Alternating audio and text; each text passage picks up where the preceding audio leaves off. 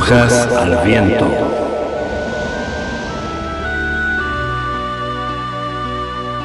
Brujas al Viento, un programa de participación abierta pensado para brujos, brujas y personas de la magia.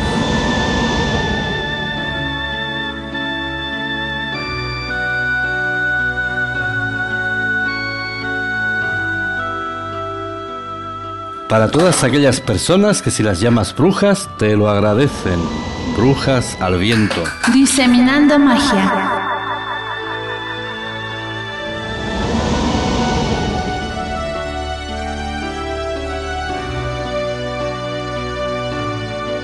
Brujas al viento en radiobrujas.es. Los micrófonos y nuestros teléfonos están abiertos.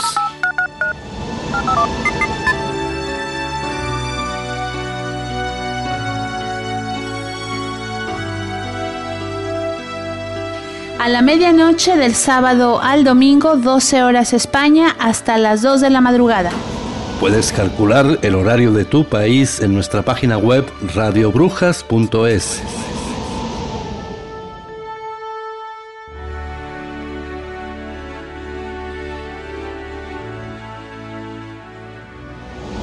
Radiobrujas.com ahora tiene una hermanita, radiobrujas.es. Brujas al viento.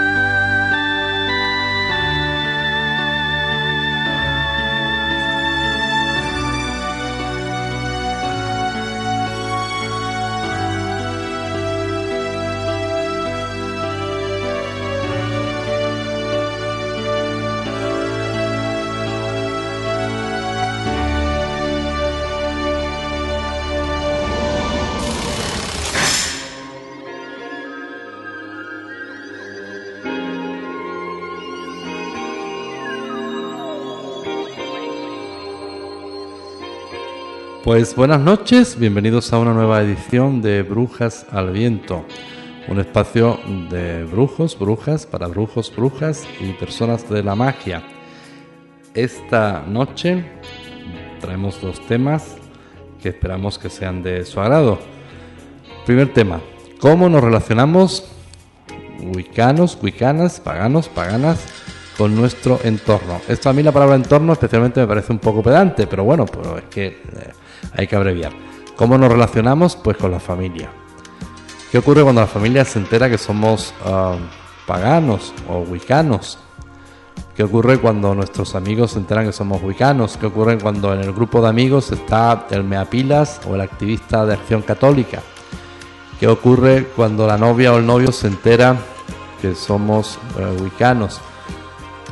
Pues seguramente a, todos nos ha llamado bastante la atención una, especie de, postalita viral que circula por Facebook que se basa en lo que cree la gente que hago, lo que realmente hago, lo que piensa mi mamá que hago, lo que creen mis amigos que hago y lo que realmente hago.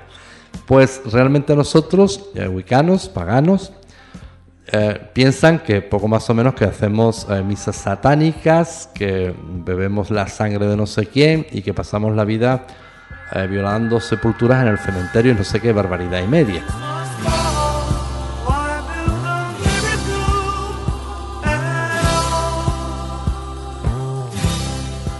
Eh, la realidad, pues eh, cuesta mucho trabajo, por lo visto, entender que la ley es el amor y que simplemente tratamos de armonizarnos usando, pues, todas las técnicas efectivas conocidas y por conocer.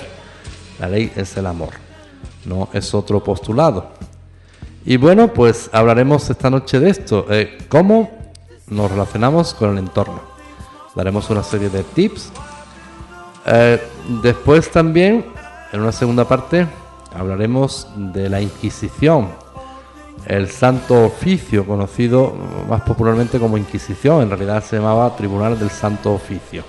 Un oficio muy santo, que, entraremos ahora a ver aspectos bastante poco conocidos del Santo Oficio, pero que ya se lo pueden estar imaginando. Un oficio muy santo, este es el Santo Oficio y la Inquisición.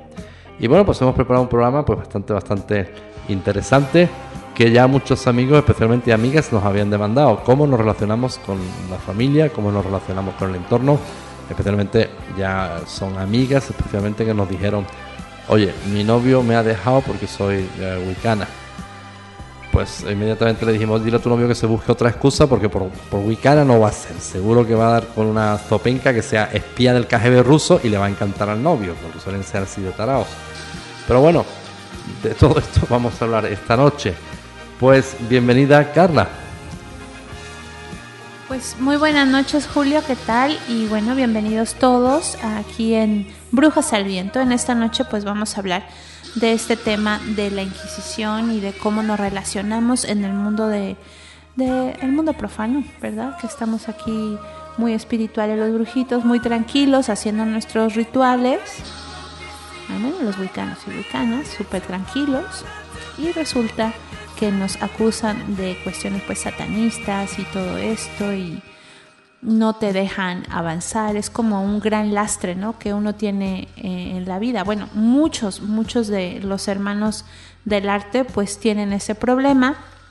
Lo importante yo pienso es eh, simplemente dejar fluir todo, en la medida de lo posible explicar las cosas y pienso que se se gana más con la paciencia y explicando con paciencia a las personas que nos rodean y que queremos que pues simplemente eh, ignorar y ponerse groseros y esas cosas, ¿no?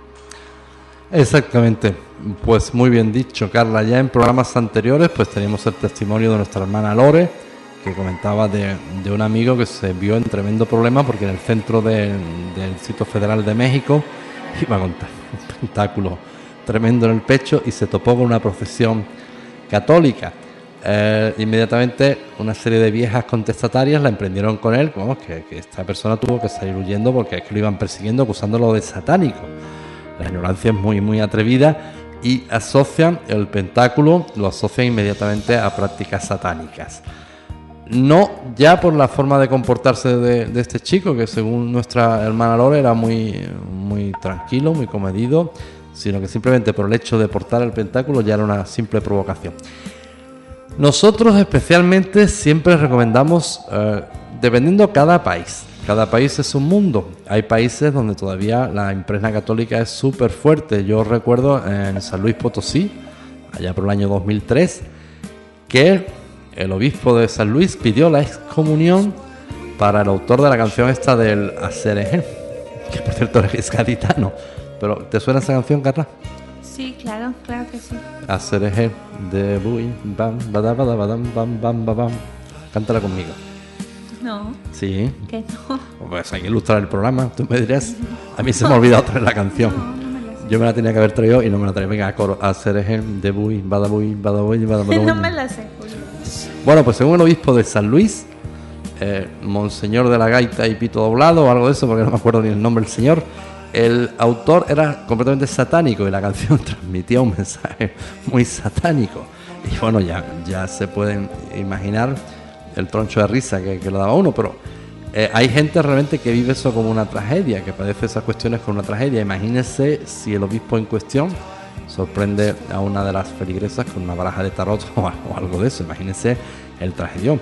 Eso que nosotros estamos ahora mismo tomándolo en, tono de broma, ha costado y sigue costando verdaderas tragedias. Por eso digo que depende del país, depende del lugar, depende del sitio.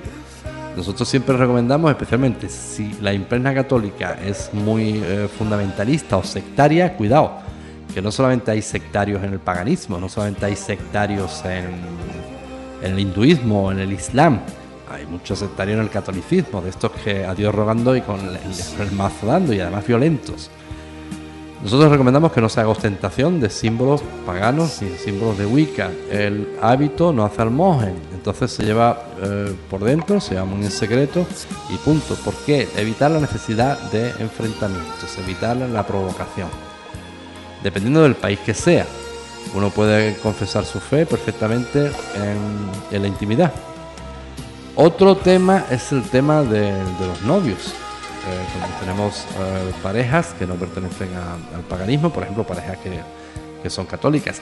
De hecho, nosotros conocemos muchísimas parejas mixtas. ejemplo, en el Colegio Cultorum hay estudiando eh, parejas mixtas, es decir, eh, la esposa o el esposo son católicos y ellas y ellos pues son wicanos. La, la, pareja lo respeta completamente como debe de ser, es decir, parte del amor es el respeto y parte de, de la vida en común es entender que el otro tiene una confesión religiosa distinta y que es algo íntimo y que vive quién mejor que la pareja para verte día a día lo que tú haces, lo que es el sábado, lo que son los sfats, lo que en realidad cuál es tu actividad, tanto como mexicano como pagano. Y la ley es el amor. Especialmente, pues yo creo que las parejas cada día pueden estar más contentas viendo cómo practican eso de que la ley es el amor. Pero eso ocurre con la, con la pareja. Cuando la pareja quiere buscar una excusa para abandonar, como decía Tomás de Aquino, quien busca encuentra. Cualquier excusa es válida. Si eres huicano, porque eres huicano. Si te gusta el Cruz Azul, porque te gusta el Cruz Azul. Si te gusta el Real Madrid, porque te gusta el Real Madrid. La, excusa vale cualquiera. Pero que se busquen una más digna. No jueguen tan sucio. Eh, después, frente a la familia. Eh, ya es otro tema y es bastante duro de asimilar según los países, repito especialmente para nuestros padres que han tenido una sólida formación católica, el catolicismo que va asociado al pecado, a la culpa, a la condenación. Esto de solo yo soy salvo y los que no estén conmigo se condenan. Ya conocemos nosotros la, la humildad del mensaje. Mensaje que por cierto no era así en origen, ese mensaje procede del siglo XIV.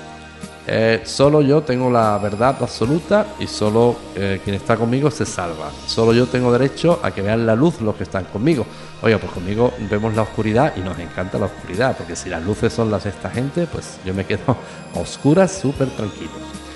Y eh, ya ese es otro tema que normalmente, pues ahí como decía ese filósofo moderno Joaquín Sabina, nosotros recomendamos las mentiras piadosas. Mentiras piadosas. Eh, ¿Por qué va a entrar uno en dar disgustos a la familia? ¿Por qué va a entrar uno? Yo entiendo la posición del que quiere decir dignamente, yo porque tengo que ocultarlo, de acuerdo, pero también carga con las consecuencias y el desgaste social que supone ejercer de salmón o nadar contracorriente. Se trata de armonía, se trata de no desgastarnos demasiado. Eh, ya otro tema también distinto sería el grupo de amigos. Si ves que en tu grupo de amigos eh, hay gente de acción católica, bueno, testigos de Jehová o cualquier cosa de estas, pues ni, ni lo saques a relucir porque con cerebros cuadrados lo único que vas a buscar es un enfrentamiento. Te van a estar dando la paliza todo el día. Has visto la luz, has visto la luz, has visto la luz, etcétera, etcétera. Nosotros especialmente, tanto paganos, paganas, wicanos, wicanas, eh, creo que voy a decir Wiccan arroba y me ahorro tanto. Pues eh, miren, nosotros no hacemos proselitismo. A nosotros nos importa muy poco si quieren creernos como si no quieren creernos. Como si ven la luz, como si no ven la luz. Como si están en gracia o tienen muy poca gracia. Eh, nosotros, eh, el ejemplo es la mejor doctrina. La vida diaria es la mejor doctrina. Eh, no hacemos publicidad religiosa. Hacer publicidad religiosa es de muy mal gusto. Eh, y por supuesto ya imagínense la persona que va a ustedes a decirles que se, arrepienta porque se va a condenar. Cuando esa persona precisamente, bueno, pues calladita estaría más guapa. Pero no, porque tienen eh, esas malas formas, esos malos modos. La constitución de todos los países nos protege en cuanto a nuestro credo y nuestra ideología política. Yo no tengo que decirle a nadie en lo que yo creo ni en lo que yo ah, ni la ideología política que yo confieso. Eh, profeso, perdón, de aquí viene la famosa quinta enmienda que era el macartismo en Estados Unidos, que ahora hablaremos de las formas de inquisición. Eh, resumiendo, el consejo desde Radio Brujas es que dependiendo en cada país que procuren siempre la armonía.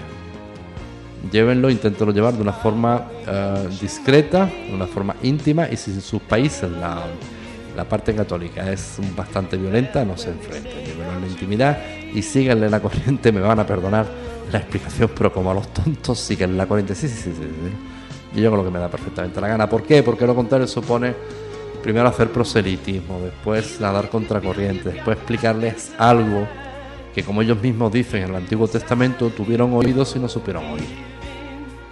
Entonces, ¿para qué se le va a explicar si ya lo saben 20 veces? Resulta que en sus homilías han ido repartiendo por las iglesias que lo de la ley es un amor es un peligro terrible, pero ellos cuando dicen yo soy el amor y amados los unos a los otros como yo os he amado, eso es, doctrina y es muy recomendable. Y lo nuestro no, lo nuestro es satánico por lo visto. No se enfrenten. Ustedes eh, siguen el cuento como los tontos, sí, sí, sí, sí. Y lleven su confesión.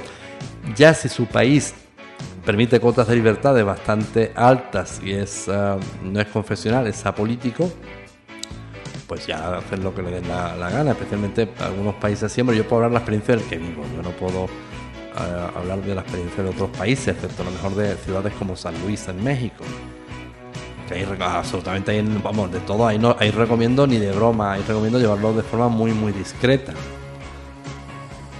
Y bueno, pues vamos a una pausa. Esta vez va a ser una pausa de silencio, no vamos a poner música y vamos a dejar mucho silencio. No, no, no, pon musiquita,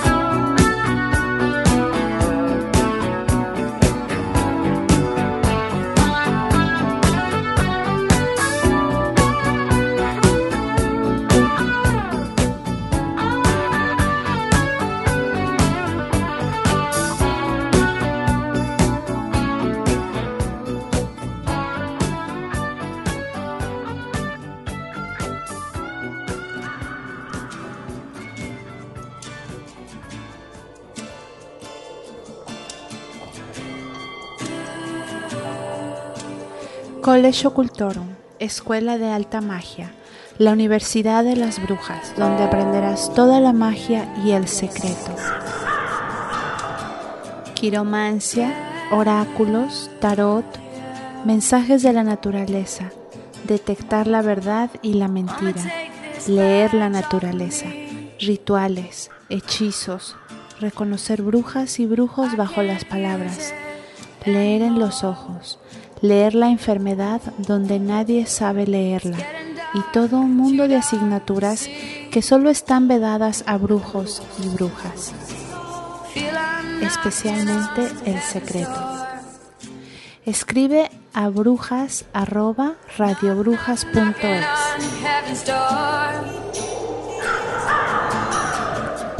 Bien, ya estamos de vuelta aquí en Brujas al Viento. En esta noche estamos hablando de salir o no salir del, del armario como bruja con tu familia, te quedas eh, eh, donde estás, te mueves, das el paso, no das el paso. Una cosa, Julio, ante todo y antes que nada.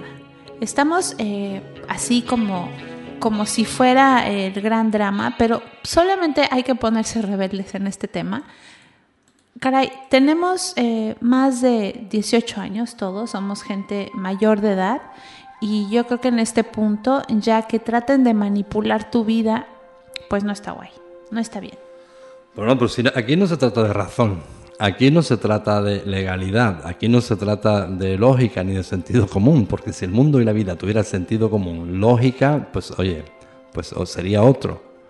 Es como como el truco que se dice para la armonía en las parejas cuando discuten. Yo te doy la razón para ti, te doy toda la razón. Yo te regalo la razón.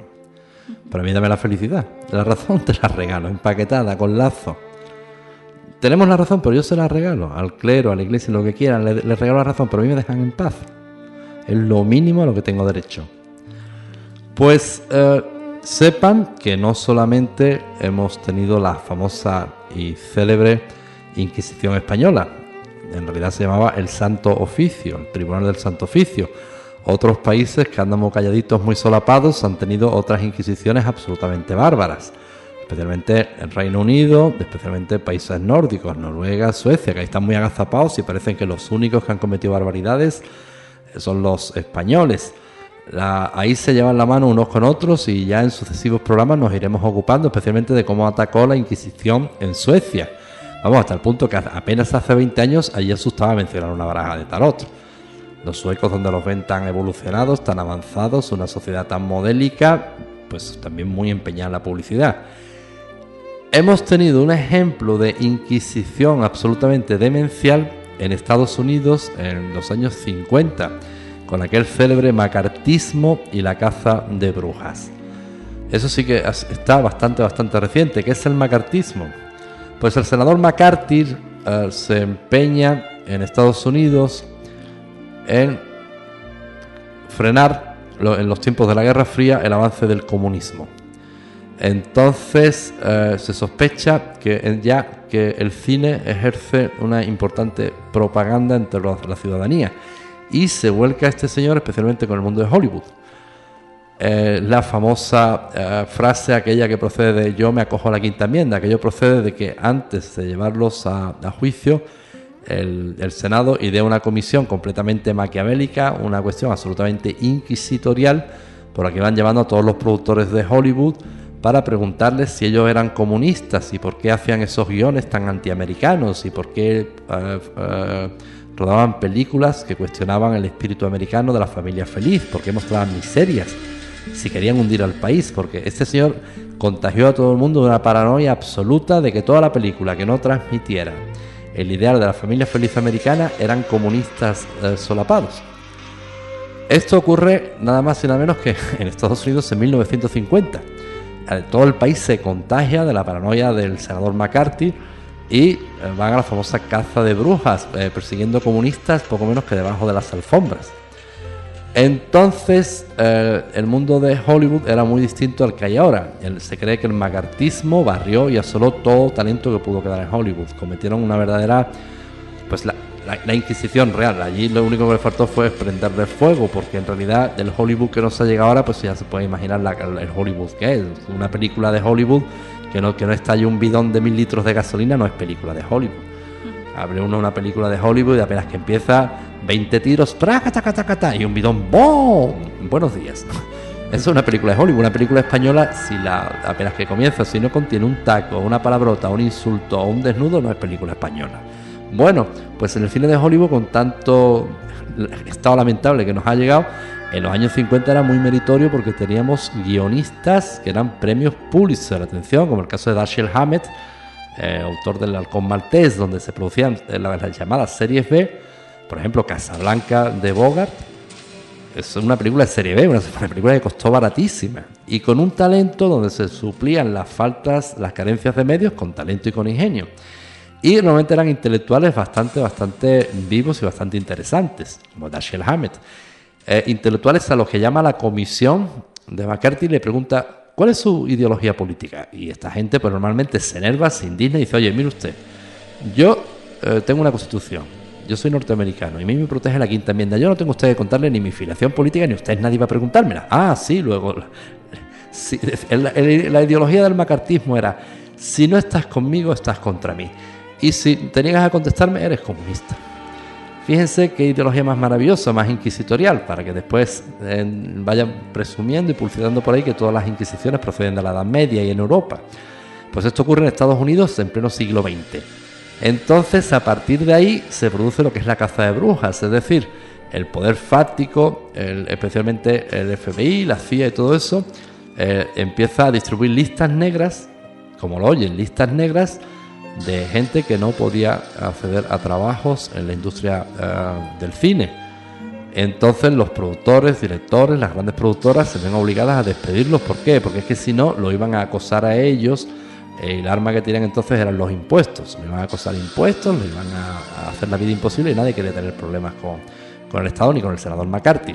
Senador McCarthy, que quien a hierro mata, a hierro muere, porque el senador McCarthy, que posteriormente también se vio envuelto, esta vez como víctima en un pleito surrealista, ya por el año me parece que 55, y termina fatal. Esto, curiosamente, se repite en la historia eh, de manos de un personaje bastante interesante que es eh, el inquisidor, creo que se llama Springer, ¿no? En Inglaterra, ¿no? Así es. Y ahora lo veremos, es un inquisidor pues, que termina también eh, regular, regulín. Quien a hierro mata, a hierro termina. Así es, Julio. Pero antes de, pasar a la Inquisición de la Antigüedad, pues quiero dar alguna información. Dime. No, he, olvidado mencionar, quería mencionar que hay que hacer una excepción muy meritoria de personajes de Hollywood absolutamente meritorios, que esa parte se conoce muy poco, del tipo de Humphrey Bogart y Lauren Bacall. Su comportamiento con los compañeros fue meritorio y heroico porque protegieron a mucha gente y McCarthy no se atrevió a meterse directamente con Bogart, porque Bogart entonces en América estaba considerado un ciudadano ejemplar, etcétera, etcétera sí hubieron otros eh, actores y directores con un comportamiento verdaderamente asqueroso que llegaron a delatar incluso a compañeros con falsos testimonios que los acusaron de comunistas y hoy sabemos en el siglo XXI que de comunistas no tenían nada. O sea, realmente lo que es la miseria humana en plena eh, caza de brujas y en plena inquisición, compañeros que se delatan unos a otros y donde ellos aparecen como los buenos y automáticamente que aparecen como los buenos ya le dan todo el trabajo. Eh, busquen ustedes las películas del cine negro o del cine que sea de Hollywood de los años 50 y verán como hay muchos actores que tienen mucho trabajo. Esos son los delatores. Fíjate la, la, entidad, la persona. Y hay que hacer una excepción meritoria, entre otros, especialmente por Humphrey Bogart y Lauren Bacall. Se portaron una nobleza impecable.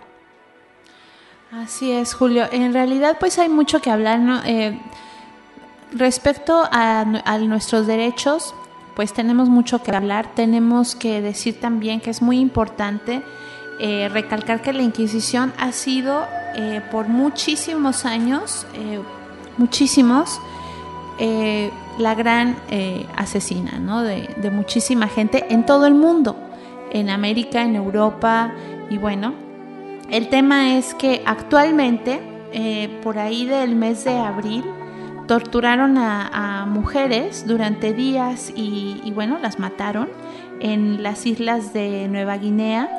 Y entonces eh, la policía asegura que no pudo disuadir a la muchedumbre armada ¿no? con estas armas de fuego y cuchillos y hachas.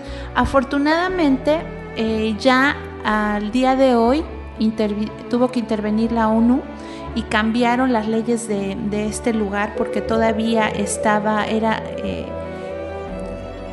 pues mataban a las personas por practicar la brujería, se habían quedado en, la edad de la Inquisición con este tema. Entonces esto, dos ancianas pues murieron eh, en Papúa, en Nueva Guinea, al ser decapitadas tras sufrir eh, tres días de torturas por sus vecinos que las acusaron de practicar actos de brujería. El suceso ocurrió en alrededor de abril, como les decía, en Lopele, que es una región autónoma en Papúa. Entonces la policía no pudo disuadir a la muchedumbre, estaban todos armados con armas de fuego, cuchillos, vamos, eh, estaban totalmente contra estas pobres ancianas. Eh, no podían hacer nada, la policía se encontró pues totalmente que era una situación bárbara, absurda totalmente. Eh, los agentes tuvieron que desistir ante las amenazas de la muchedumbre que culparon de la muerte del profesor ah, por actos de brujería a estas dos mujeres que fueron torturadas con cuchillos durante tres días antes de ser decapitada delante de los agentes.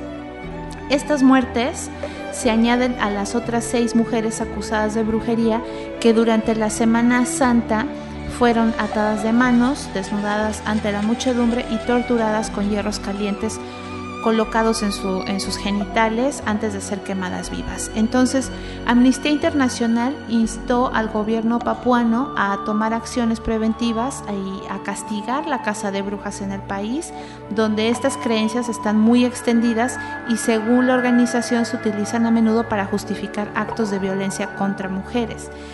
Eh, pues con esto queda, queda demostrado que aún al día de hoy sigue habiendo una Inquisición esto sí fue bastante aterrador. Eh, el día que pasó, eh, bueno, corrió como la dinamita esta noticia entre el mundo pagano y todos nos llevamos la, mano, las manos a la cabeza. Les repito, afortunadamente Amnistía Internacional pues tomó cartas en el asunto y ya cambiaron las leyes, entonces no pueden hacerle más daño a las mujeres solo por creer que practican brujería.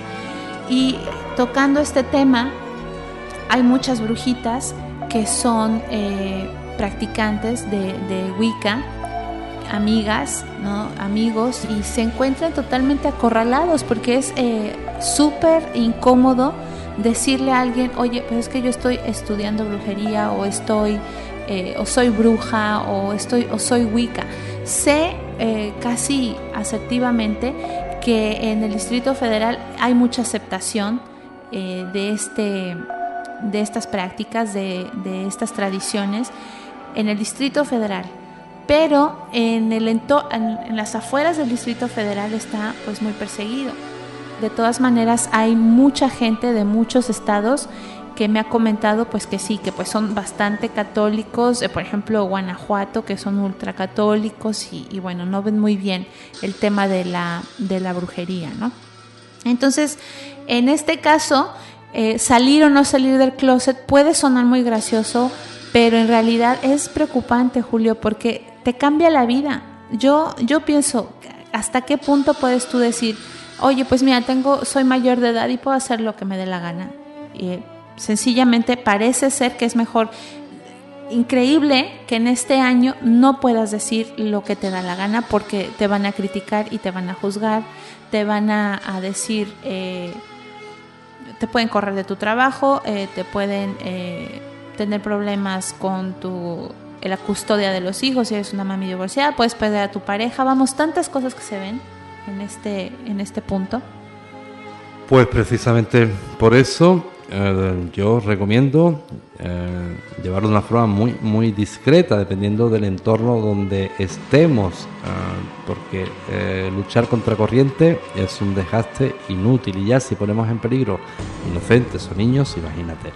Yo siempre recomiendo la discreción más absoluta. Wicca, paganismo, religión, es una confesión religiosa, algo muy íntima. no se empeñan tanto en exhibirla, no es una moda de verlo de forma muy íntima. No sean provocadores, que especialmente hay un sector muy sectario, fundamentalista del catolicismo que está para pocas bromas. ¿Por qué? Porque imagínense, por ejemplo, como Carla decía, bueno, el DF es una metrópolis enorme, gigantesca, de las metrópolis más grandes del mundo. Pero ya vamos a salirnos de la metrópolis y vamos a medios rurales. Piensen ustedes lo que es la Inquisición. En Sevilla, eh, eh, una ejecución, que lo recordar, de 1720, que todavía hay una placa que yo la he visto hasta hace 10 años, ejecutaron a una tal María Cea porque la acusaron del pecado capital de no guardar el ayuno. ¿Y por qué sabían que no guardaba el ayuno? Esta mujer en realidad padecía obesidad mórbida. Y entonces la gula estaba considerada un pecado capital.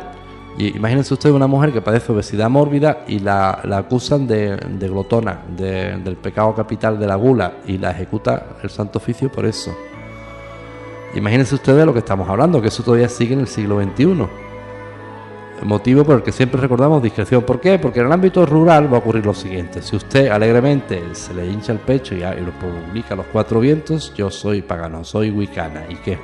Es mi confesión religiosa porque yo también entiendo que, hombre, quema mucho eso que todo el día la luz, yo estoy en la luz, yo estoy en la gracia, yo estoy en la gracia. Bueno, pues para ti la gracia será muy gracioso, déjame bien en paz. Quien tanto se empeña en publicitar no estará tan en la gracia. Para empezar tiene muy poca gracia. Pero bueno, uno los deja y ya con su, con su historia. Pero eh, ocurre lo siguiente, si ya saben que usted eh, confiesa Wicca, la van a... La primera cosa extraña que ocurra en el núcleo rural, siempre hay una epidemia, si siempre hay epidemias o de animales o de lo que sea. Y ya saben ustedes cuando esta gente van a pensar raro y ya le van a encajetar el San Benito. Va a ocurrir siempre, en todos los puntos y en todas las poblaciones, en todas las comunidades ocurren cosas extrañas, siempre, siempre. Hasta en el Vaticano, ahí es donde más cosas raras ocurren, pero ahí no las acusa nadie de, brujería. Pero si en un núcleo rural, eh, yo qué sé, ¿qué le digo yo? Aparece una epidemia, por ejemplo, de un virus raro por ahí pues ya van a pensar todo que ha sido la bruja. Por eso, ante la ignorancia, cuidado, cuidado con la ignorancia, siempre sean muy precavidos. Estas prácticas las lleva uno en la intimidad y ya está, no tiene uno que dar cuenta de las constituciones más avanzadas defienden el credo religioso, el libre credo religioso. Ahora, que todavía en el siglo XXI seguimos asistiendo a formas solapadas de Inquisición, por ejemplo en Colombia. Ahí está nuestra hermana Nana que sigue luchando para que legalicen la Wicca, la libertad de credo religioso. Y ahí se eh, agarra el, Estado colombiano una serie de argucias legales para que no sea legal, para que uno profese la vieja religión. Pero les vuelvo a insistir lo mismo, no busquen enfrentamientos, no provoquen, depende del país, conozcan su propio país. Ah, hay algunos sectores muy fanáticos que están para pocas bromas, cuidado con esto.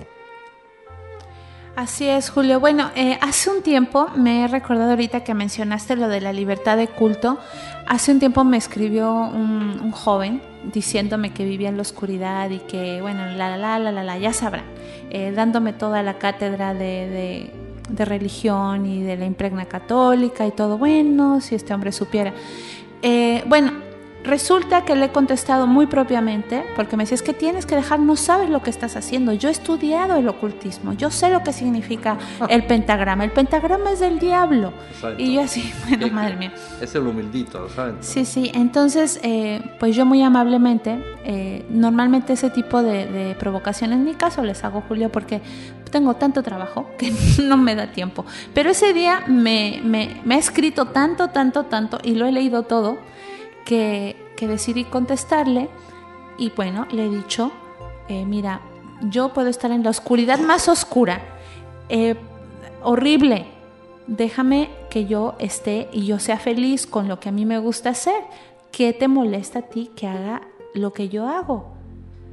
Eh, eso lo primero. Y lo segundo, tú estás violando mi derecho a mi, a mi práctica religiosa. Digo, en tu país y donde yo vivo, o sea, en tu país, nuestro país, en México y donde yo vivo, que es España, es legal, es, estamos protegidos, la, está considerada una religión. Entonces, ¿cuál es el problema? Yo practico Wicca, una cosa puede ser, tú no lo sabes. Yo tengo en mi, en mi perfil que soy Wicca, pero tú cómo sabes que yo hago brujería. Puede ser Wicca sin practicar brujería y puede ser bruja sin ser Wicca, ¿no? Entonces ahí le aventé el rollo de, por cierto, busquen eh, en Wikipedia, es muy sencillo, para defenderse de todas estas personas, léanse eh, la libertad de culto de derechos humanos y apréndanse de memoria y se lo dicen en su cara a toda la gente, así tranquilamente y van a ver que se quedan así como, eh, bueno, este, con permiso, ¿no? Pues, ¿cuál es el problema? Yo te lo voy a decir. El problema se llama exhibicionismo. Eh, si no sueltan el sermón, que la semana pasada lo perdieron de memoria, no se exhiben. El problema es el exhibicionismo, la publicidad religiosa. A mí no me basta supuestamente ser feliz, estar en armonía, tener una religión, que es algo íntimo, sino tengo que publicitarla, tengo que exhibirme. Para mí eso tiene el mismo valor que el exhibicionista, acuérdate cuando estuvimos por ejemplo en Mazunte, en Oaxaca Costa. Hay centros de yoga que son eh, meritorios, preciosos en Roca Blanca, en Cipolite, fantásticos centros de yoga. Pero hay una parte de Cipolite Roca Blanca que es eh, naturista, es nudista. Entonces ahí van muchas personas a practicar yoga. Yoga, siempre repetimos lo mismo, yoga no es una gimnasia, yoga es un camino en la vida, es una actitud espiritual, es una gimnasia del pensamiento, que nos ha llegado hasta Occidente como una serie de, de asanas, de ejercicios gimnásticos más o menos complejos, sí, pero cuando entramos en centrarnos en la gimnasia, nos desvirtuamos de, la doctrina, nos desvirtuamos de lo que es el camino iniciático del yoga. Entonces ahí encontramos gente, la sana de salutación al sol, que es cuando apenas el sol está naciendo por la mañana, había un solo practicante muy eh, discreto, muy escondido por ahí, practicando la sana de salutación al sol. Pero es que después, a las 12 del mediodía, te encontrabas eh, gente desnuda exhibiéndose delante de niños, delante de familia, con la sana de salutación al sol. A mí me daban ganas de llamarlo en el nombre y decirle, oiga, oiga, el sol hace ya siete horas que salió. Si lo estás saludando, hace tiempo que se fue. Pero eso es exhibicionismo. Eso no es yoga, eso es exhibicionismo. Pues lo otro lo mismo, cada vez tanto que llegan eh, católicos a la página, eso es exhibicionismo religioso. Yo alguna vez le pregunté a una señora que llegó muy, alterada, le digo, mire usted, por favor, ¿yo acaso usted ha visto que yo vaya a alguna parroquia con publicidad pagana? ¿Yo, ¿Usted ha visto que yo vaya a algún grupo de esto de San Agarrapito del Suelo dándole alguna octavilla? De vean la luz, ustedes son satánicos, ustedes son eh, pederastas, ustedes son la peste, ustedes son la lacra del planeta, con el Banco Vaticano que nos tiene a todos los bancos hundidos. No, ¿verdad? Pues entonces usted qué le hace aquí dándome la lata. Es que eh, yo lo considero como exhibicionistas. Es decir, a mí lo que me hace más gracia es ve la luz, eh, que, el Dios te, te, bendiga. Digo, si Dios ya me bendice y la diosa y a ti también, pese a lo despistada que estás, también te bendice. Pero se trata de un problema de educación, es un problema de, de intolerancia. La tolerancia es un ejercicio y se debe de practicar todos los días. Tolerar incluso hasta los intolerantes. Así es. Y bueno, nuevamente las personas que se acaban de incorporar, les recuerdo, el tema es eh, la Inquisición en la antigüedad. Ya vamos a hablar ahorita de datos muy interesantes que no son muy conocidos y eh, bueno, también de la Inquisición en estos días, que no necesariamente tiene que ser la Iglesia Católica, Julio. O sea, eso ya está como, es un tópico, pero yo creo que ya vamos más allá, en nuestro entorno más cercano. El tema de, de la familia. Yo creo que hasta la familia respeta un montón, pero un montón eh, tus creencias, no menos de que sean... Eh, y yo creo que muchas brujitas tienen la madurez suficiente de decir, mira, pues mejor no le digo a mis padres porque si tienen algún credo que va en contra ¿no? de, estas prácticas, pues eh, simplemente no dicen nada y tienen la madurez. Pero lo que sigue, el siguiente escalón, la pareja, ahí sí estamos hablando de, recochineo, como decimos eh, aquí en Radio Brujas el, tema de la familia aceptándote como bruja está bien, es un proceso y cada quien hace lo que quiere. Uno dice, mira, tengo 18 años y hago lo que me da la gana. Eh, no estoy haciendo daño a nadie, ven, mira lo que yo hago y vas a ver que todo está genial. Ahora, en el tema de la pareja, pues ahí sí, chicas, chicos, de verdad, no necesitan, eh, alguien que te quiere, te acepta, como eres. Tienes la suficiente madurez de aceptarte como eres. No necesitas cambiar nada. Si no estamos haciendo nada malo, entonces ¿por qué tenemos que cambiar? Pues exactamente. Effective Wonder que decía el otro. Pues eh, a mí especialmente más gracias a todos los ataques porque además son absolutamente descerebrados. Eh, hay uno que, bueno, pues eh, considera, el, uno no, todo, toda la iglesia considera el tarot como satánico, diabólico. Vamos a ver, ¿cómo va a ser satánico un tarot que, punto, no ya viene contaminado del catolicismo? Porque, a ver, ¿A ustedes no les parece sospechoso que el tarot de Marsella traiga un arcano que sea la papisa, la papesa? Que en el mundo aparezcan los cuatro evangelistas. Eso no son los cuatro elementos, son los cuatro evangelistas. Vamos, si los quieren más caros ya solo le falta el Nuevo Testamento encima. El juicio, el arcano 20, vamos, ya eso, el juicio solo existe en la religión católica y en la judaica. Si el tarot es mucho más antiguo que el cristianismo. Y especialmente ya el remate del tomate se alcanza en el arcano número 15, el diablo el diablo está considerado como algo absolutamente negativo, no por despiste. Si miran el arcano lo van a entender. El, diablo, Satán, que entre nosotros ese es el Baomet. Bueno, yo el Baomet tiene muy poco de satónico. De hecho, eran los eh, cruzados los idolatraban, que dedicábamos un programa anterior a esto. Es decir, ¿cómo va a ser satánico el tarot si el propio tarot reconoce como absolutamente negativo el arcano del diablo? A mí que me lo explique. Hombre, yo entendería que el tarot sería satánico si hubiera puesto al diablo como la emperatriz o como la, la templanza, con unas alitas detrás, muy alado, diciendo esto, esto es muy recomendable. Esto es lo más recomendable del mundo, el diablo. Entonces ya se puede imaginar a partir de ahí todo, todo el razonamiento que hacen los ataques son iguales. Cuando en realidad quien ataca es quien debería de quedarse más callado, porque son realmente los únicos que tienen no ya una historia, sino un presente bastante, bastante pues, oye, te paso, te cuento un chisme. ¿Sabes eh, el famoso exeomo del pueblo este de Borja con la restauradora? ¿Sabes? Esa, bueno, pues se lo compartimos a nuestros amigos. La señora esta que con toda la intención del mundo fue a restaurar un mural de Cristo, hizo allí una, la chapuza de la restauración, un crimen, una carallada. Pero oye, el exeomo fue tan gracioso y tan famoso que le dio la vuelta a todo el mundo. Bueno, pues a partir de ahí, Borja y su iglesia, que era un pueblito, pues que nadie le hacía caso, perdido el mapa, como tantos otros, pues a partir de ahí tuvo un aluvión de visitantes, todo el mundo alucinando con el, con el Cristo de Borja, porque es que es una carcajada. Entonces, esto de esto hace ya más de un año. Pues, ¿qué crees? La parroquia empezó a obtener ingresos, a cobrar entradas y a tener dinero y dinero y dinero, que en lugar de ir para obras de caridad, el sacerdote, el cura párroco, presuntamente benefició y desvió para un fin mejor, o sea, su bolsillo. Y la semana pasada lo detuvo la Guardia Civil en España. El cura párroco del ex homo. o sea, sí. Pero ese, seguramente, seguramente ese cura católico era wicano o leía el tarot. Tenía algo de satánico, seguro.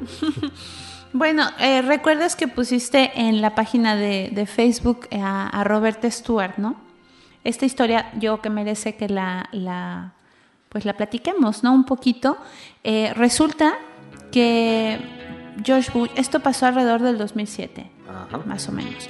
Y entonces el presidente Bush pues ha pedido disculpas después de una guerra eh, pues que levantó la viuda de, este soldado y bueno pidió disculpas a la viuda por pues por haber eh, por haberle excluido no de de, la reunión que hubo de la familia de, de los muertos. Eh, y bueno, eh, bueno, pues contamos la historia un poco para, adelantarlo. Resulta que es eh, un combatiente que es wicano. Y bueno, pues adelante.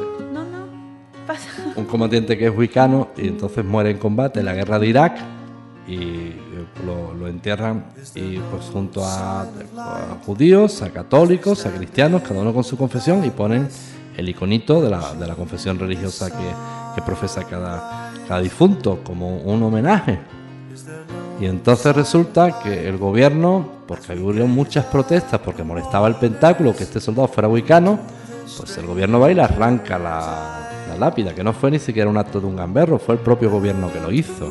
O sea, da su vida por la patria. Y después la patria encima le humilla la, la memoria, lo ofende. Pues qué bien, ¿no? Así es. Eh, bueno, todo trascendió eh, esto fue en el 2007, Robert Stewart luchó muchísimo, buscaba a George Bush, que era el presidente en ese entonces, y siempre eh, él le rechazaba, le decía, es que Wicca no es una religión, Wicca no es una religión, Wicca no es una religión, venga para acá, venga para allá. Eh, Robert Stewart eh, tratando de buscar a, este presidente y el presidente Bush pues pasaba totalmente del tema. El día que hubo una reunión con, con las familias de los soldados muertos, no, no ignoró totalmente a, Roberta Roberta se dedicó casi cinco años, tengo entendido, a, luchar por este, pues por su causa, ¿no? Que era que se agregara el símbolo del pentáculo eh, para las tumbas de, de los, de los muertos eh, wicanos. Al final de cuentas, pues lo logró.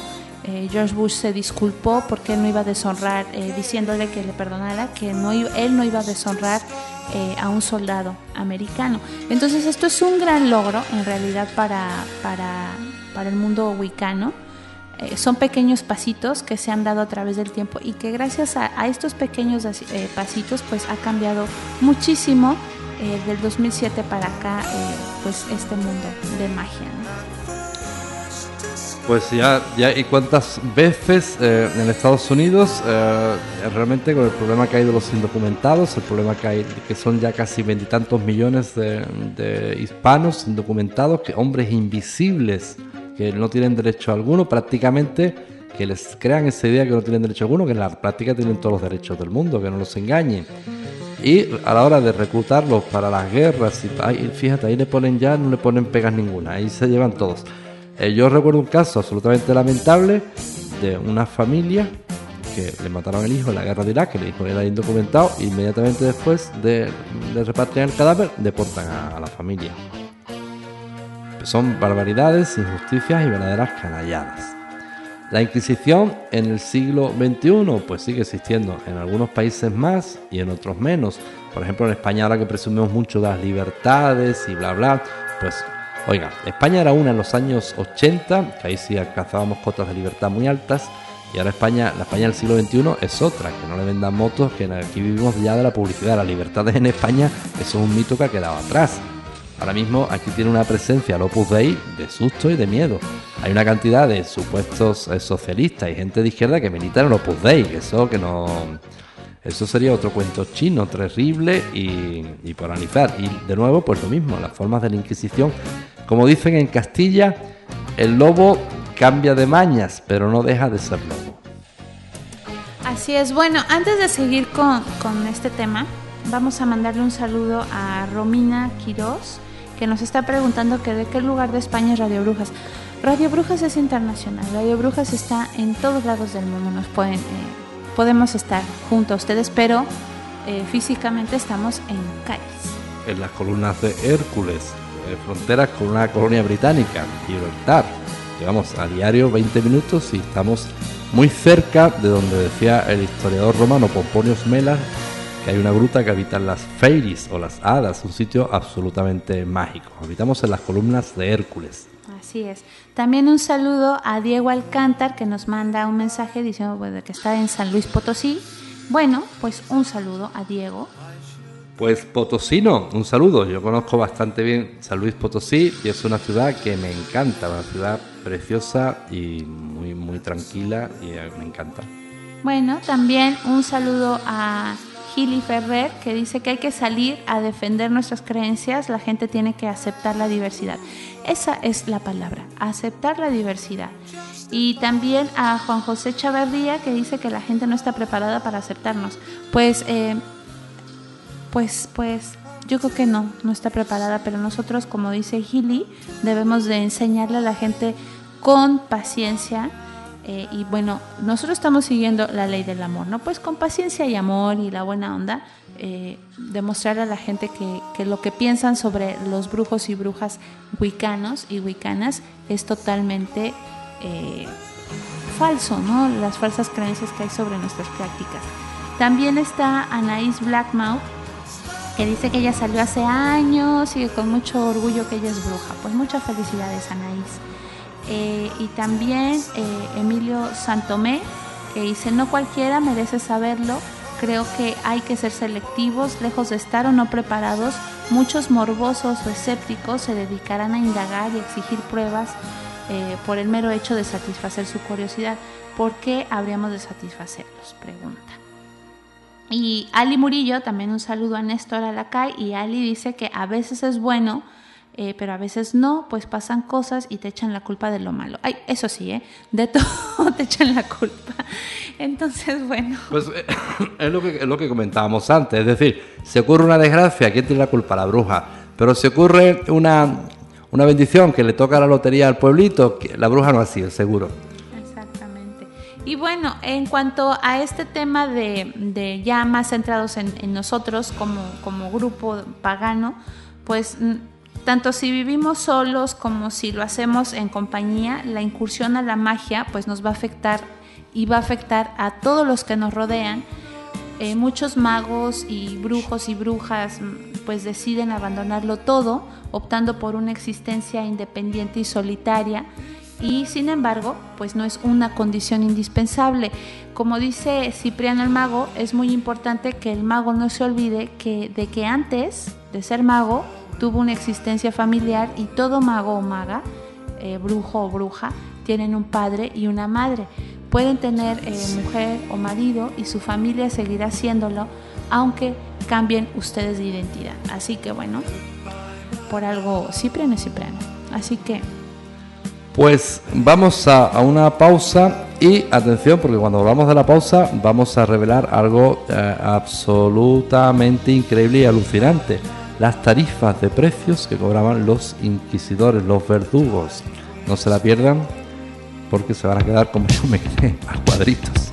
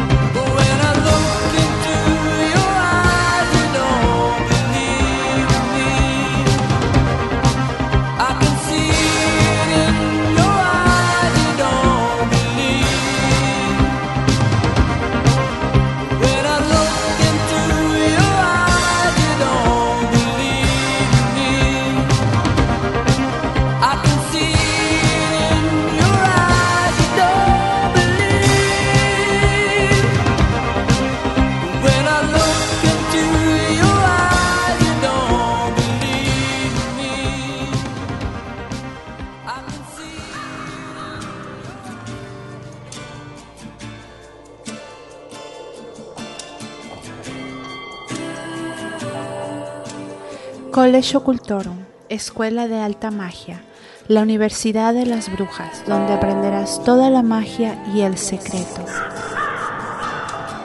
Quiromancia, oráculos, tarot, mensajes de la naturaleza, detectar la verdad y la mentira, leer la naturaleza, rituales, hechizos, reconocer brujas y brujos bajo las palabras, leer en los ojos, leer la enfermedad donde nadie sabe leerla y todo un mundo de asignaturas que solo están vedadas a brujos y brujas, especialmente el secreto. Escribe a brujas arroba radiobrujas.es.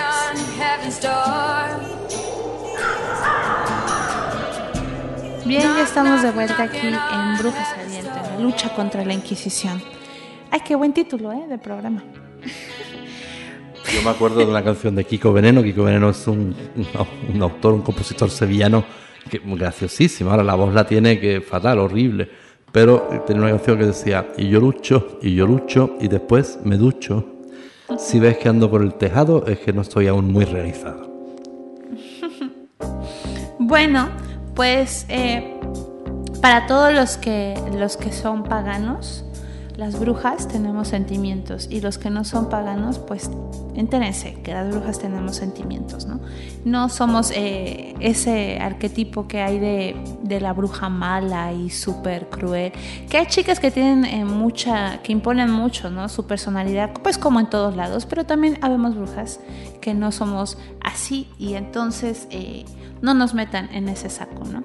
Bueno, vamos a hablar de eh, los gastos judiciales en los procesos de la brujería.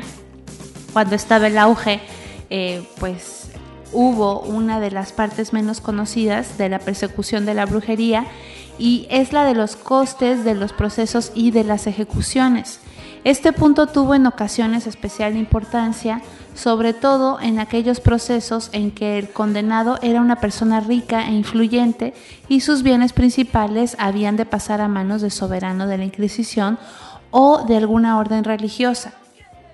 Por lo que respecta a las condenas de personas eh, poco sobresalientes, o sea, en los procesos corrientes, los costos, sobre todo en Francia, Alemania, Inglaterra, Escocia, eran pagados por la propia bruja con sus bienes, por sus herederos o parientes. Lo que resulta evidente es que magistrados y verdugos no se quedaban sin cobrar el trabajo de interrogar, torturar y matar brujas y brujos. Asimismo, los que denunciaban o descubrían brujas tenían su premio, que pagaban las autoridades, las cuales ya se preocupaban de resarcirse, incautándose de las correspondientes pertenencias de las víctimas. Para que ustedes tengan una idea clara del punto de perfección a que se había llegado en el establecimiento de tarifas, eh, incluimos la parte principal eh, que estaba fijada por el arzobispo de Colonia en 1757. Este valioso documento fue redactado en alemán, se conserva en la biblioteca de la Universidad de Cornell y también ha de tenerse presente que la mayoría de las veces la víctima había de pagar por su manutención mientras se hallaba en prisión y como desde el momento de su detención hasta el de su ejecución pues podría pasar hasta más de un año los costos eran elevados, o sea, el negocio redondo de este Sprenger y Kramer. Y bueno, en Francia el costo de un proceso de brujería oscilaba en torno de 500 francos. Eh, en el precio pues está incluido el banquete que después de la ejecución de la bruja se daban el verdugo y los oficiales. Qué morro, Julio.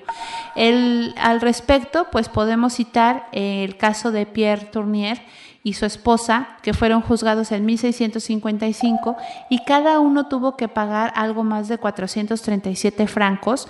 Este proceso tuvo lugar en Montevideo, por lo que se refiere eh, a Gran Bretaña pues según el tiempo que se pasaba en prisión antes de ser ejecutado, el coste del proceso podía subir de 20 a 100 libras aproximadamente.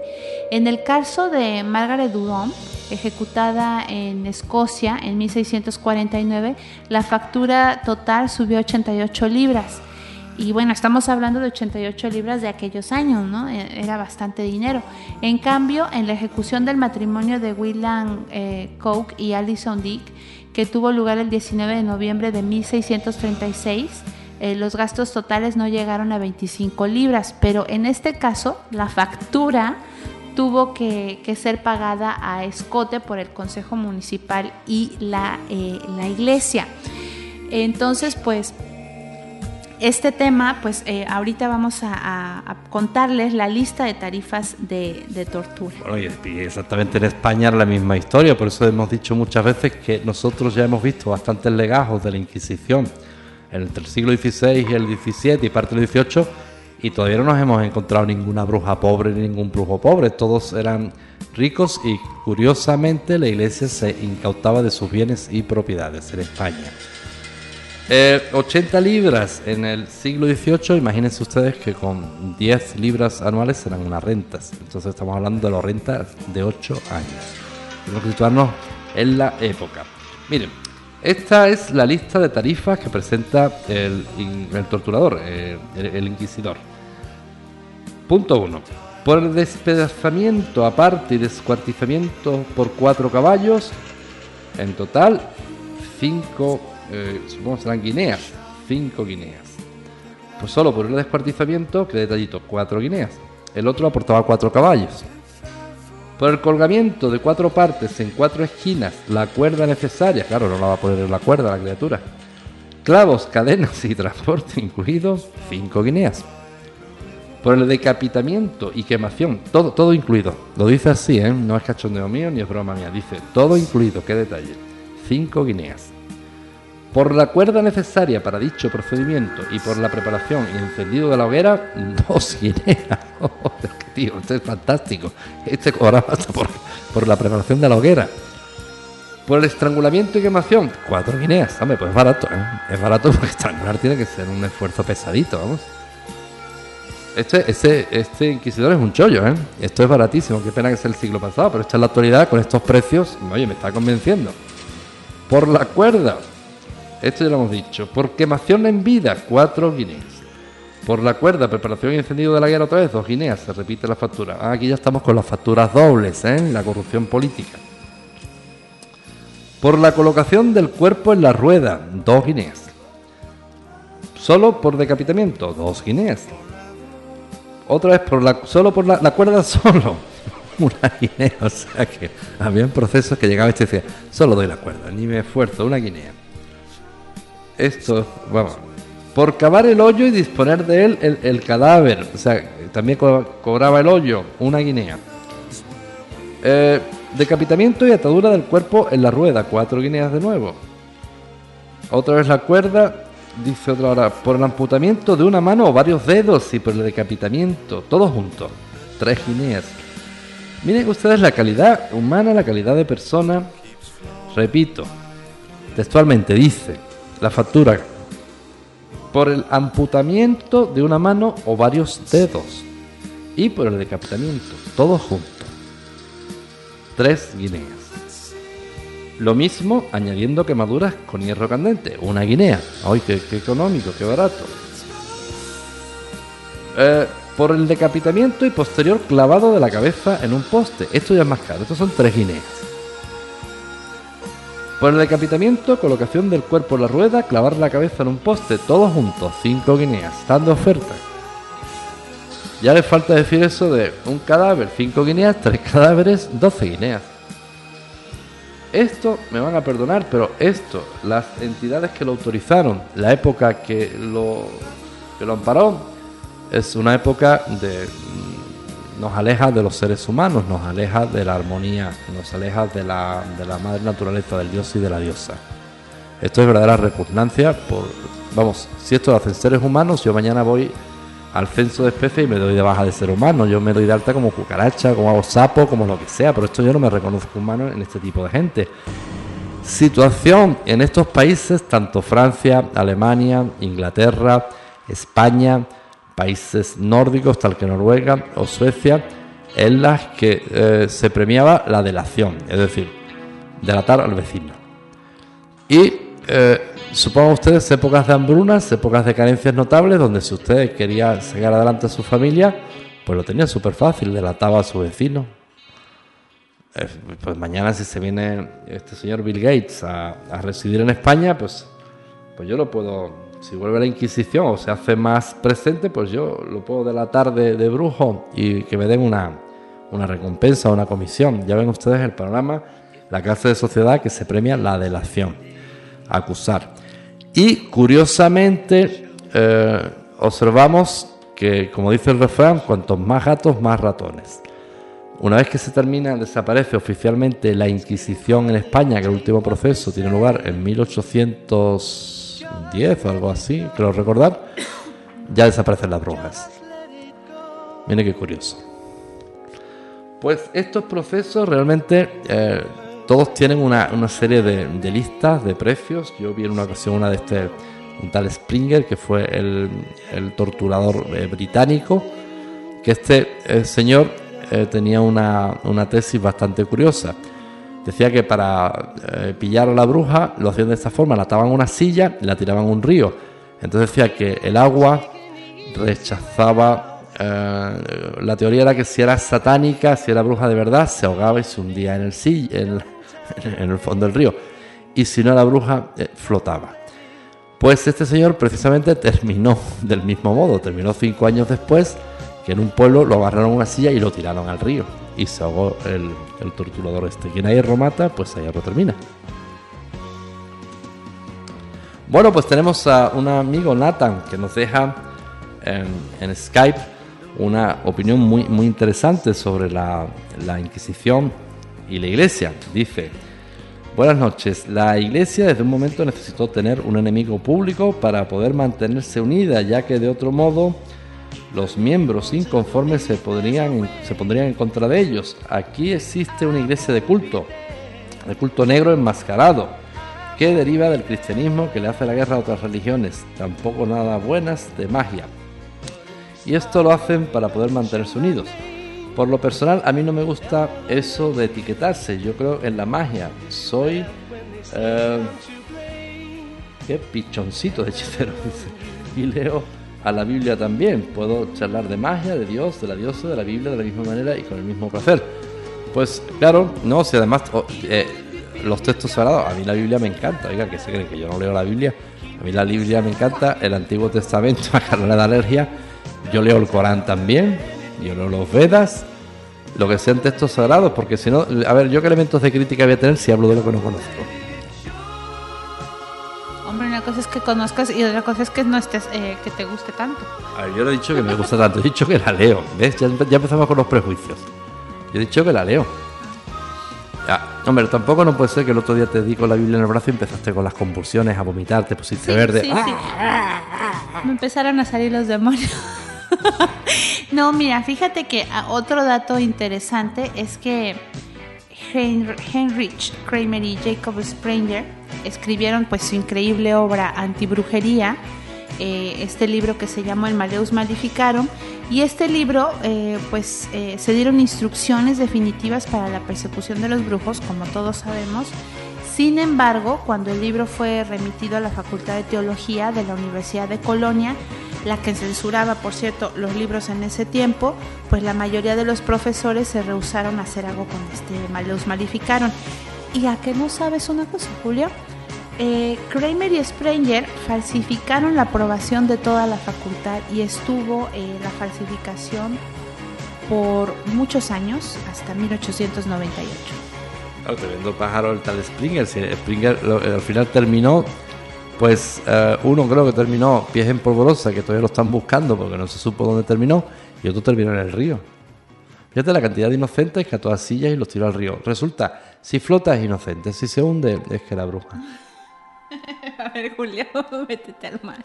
Pero es que además, si supongo que cobraría, imagínate tú la, canallada que hizo el infame ese por romper un dedo tanto, por... Ah, y yo pongo la cuerda, la cuerda la cobro. Pues me imagino que este cobraría hasta por la silla, le quitaría la silla, o que alguna pobre abuela, abuela, sálgase de ahí que le voy a quitar la silla, vamos a, ahogar a una pobre inocente.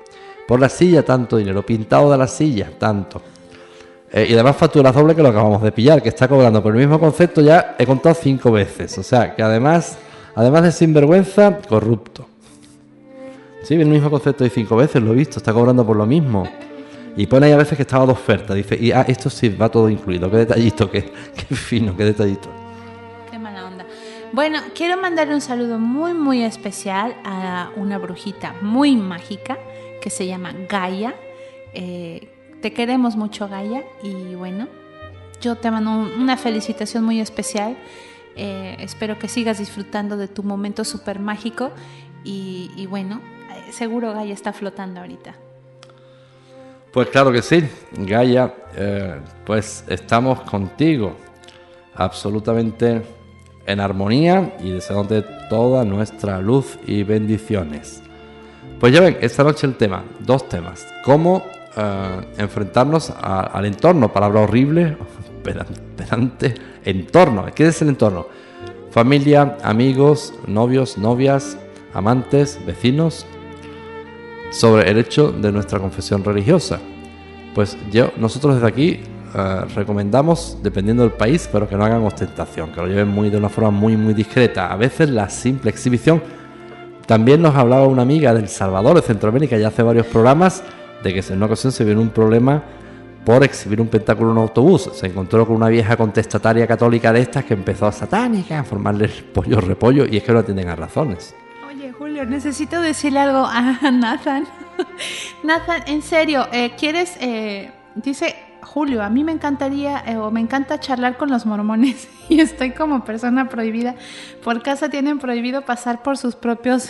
Hijo mío, dame un segundo, Julio. Permíteme que me meta, Nathan. Si quieres saber la filosofía mormona, pues cómprate el libro de Mormon y ya sale de dudas. No necesitas que te visiten los misioneros y créeme, no te estás perdiendo de nada. Así muy sofisticado, ¿ok? Como que es la iglesia de todos los santos de todos los días. ¿Así se dice? Sí. A mí me encanta eso. No, la iglesia de los santos de los últimos días. Ah, la iglesia de los santos. Estás empollada, ¿eh, Carla? Claro. Bueno, pues. Me encanta el libro de Nada, nada. Ya Carla es una verdadera especialista en religiones. Se acaba de recomendar el libro de los mormones. Yo te puedo recordar como anécdota, no es broma, no es chiste. Poligamia. No, no, no, sea adelantadilla. Yo tengo una anécdota bastante graciosa, me parece que Carla no la sabe, no se la ha contado nunca, y ya se va a enterar ahora, prepárate para que no te caigas del sillón. Yo, eh, una vez en el, médico de cabecera, vivíamos en Torremolinos, ese médico del seguro, el médico canalla, ese médico que se cree Dios, imagínate la escena, bueno, pues vaya, no me acuerdo qué historia fue el médico, y veo que pone en la estantería y ponen ellos cuatro libros, un librito muy gordo y ponía mormón. Y, se me ocurre yo más inocente con un bollo de leche, le digo, ah, qué, qué curioso, doctor, es usted mormón. Y se queda el, tipo así, una cara de extrañado. No, señor, soy ateo. Digo, ah, pues perdón, dice, es el mormón, es una especie de vademecum de medicina que se llama mormón también. se llama mormon. Qué es bueno. una especie de con medicina. Pero yo lo vi allí haciendo ostentación mormón. Digo, ah, doctor, qué bien. ¿Por qué? Pues yo pensaba, digo, si este mormón me va a dar aquí el rollo, yo aprovecho la coyuntura de que me vaya a adoctrinar y le saco dos recetas y después no vuelvo. Pero no, se cabreó el tío, dice, soy ateo. Y digo, bueno, pues muy bien. Y después me entero y dice, no, hombre, no, mormón es un vademecum de medicina. Se llama también mormón. Ay, qué gracia. Julio, eh, bueno, eh, dice que el día que fue a, a, esa, a la iglesia de los mormones, que... Ah, pero fue y todo. sí. Eh, Nathan. No, es que te invitan, vas y todo. Nathan, si no fuera porque arreglaste tu micrófono, porque de la última vez que entraste todavía hay consecuencia aquí en la radio. Me, me empezaste a meter... Acuérdate aquella vez que entraste con lo del el, el cuervo, preciosa historia. Nathan, nuestro amigo Nathan, un cuervo lo, se le acercó, pues son gregarios, son como los balcones y tal. Lo que pasa es que para contar la historia, el micrófono de Nathan no veas. Yo creo que, que Nathan, en lugar de, de amigo, le, tenía un enemigo en el que le vendió el micrófono, fue una especie de venganza o algo de eso, porque le sonaba. Yo creo que ha sido el peor micrófono que ha entrado en Radio Brujas. Sin embargo, Nathan es una persona entrañable, amigo ya de la radio de mucho tiempo. Si has cambiado el micrófono, te, te damos paso a Radio Brujas. Si no lo has cambiado, no. No, pues no creo que lo haya cambiado, porque tiene muchas ganas de entrar. Siempre está, quiero entrar, quiero entrar. Pero, quiero. ¿Cambiaste el micrófono, Nathan, o no? A ver, ya está escribiendo. ¿sabes? Lapicito, lapicito. El lapicito. Y está, atención, estamos retransmitiendo en directo por primera vez en Radio Brujas un lapicito escribiendo en Skype. Atención, miren, el lápiz se mueve. Eh, pum, pam, pum, pam, pum, pam, pam, pum, pam, pum, pam, pum, pam, pam, pum. Nathan, a ver, dice, a ver, a ver si yo veo desde aquí. Dice, tú, ¿por qué no vistes el día que, que me vieron entrar en su iglesia? No, si eso no te hablo, te hablo del micrófono, no, no desvíe el tema. Trato de arreglarlo, pues como lo arregles tú, ya, ya estamos salvados encima. Dice, ya las gracias del destino podré entrar, pero por ahora no puedo.